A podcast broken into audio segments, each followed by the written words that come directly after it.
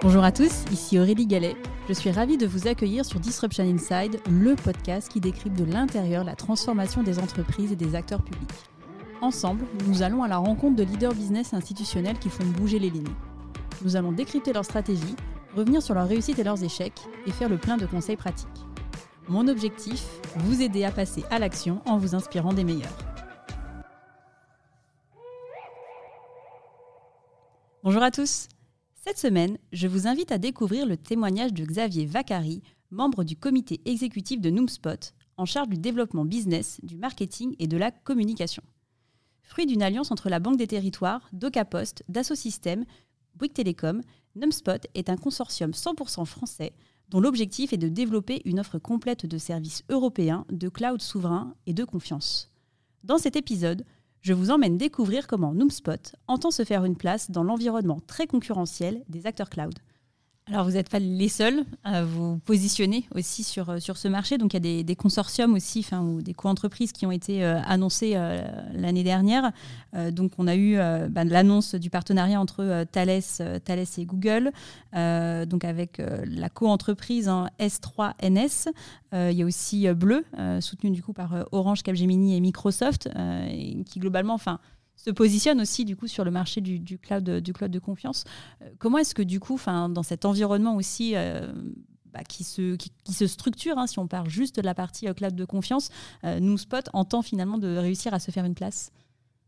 Alors déjà, nous, la compétition, on aime bien, hein, parce que ça crée une dynamique de marché, donc ça, finalement, c'est un bénéfice pour NewSpot. Donc si on était tout seul, ce serait un petit peu dommage.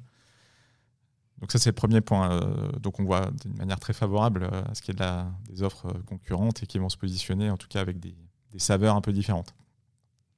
après les le montage, tu viens de le citer Aurélie, de, ces offres-là sont à peu près calquées de la même manière. C'est-à-dire une technologie existante d'un éditeur qui, est finalement commercialisée et, est pris en charge en termes de responsabilité et d'exploitation par euh, une entité française.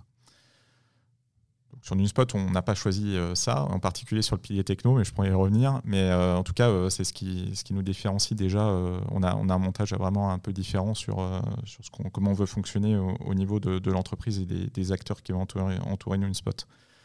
Après, ces, ces offres-là, en tout cas, tendent à arriver sur le marché euh, sur un calendrier euh, sur lequel je voilà qui est sur lequel on attend des dates en tout cas fermes euh, pour, pour, pour, pouvoir aussi se positionner. Ce qui est certain, c'est que NewSpot a un avantage certain, c'est la vélocité.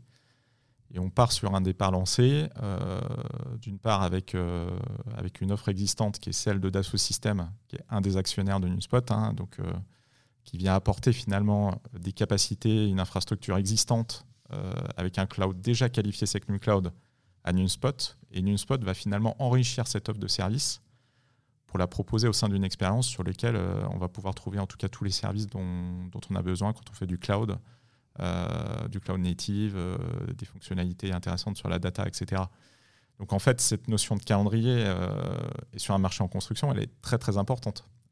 et c'est vraiment ça qui va finalement définir le référentiel de travail avec un certain nombre de, prospects, de clients qui attendent euh, d'avoir justement des offres alternatives à ce qui existe euh, bah, proposé par, par les géants américains.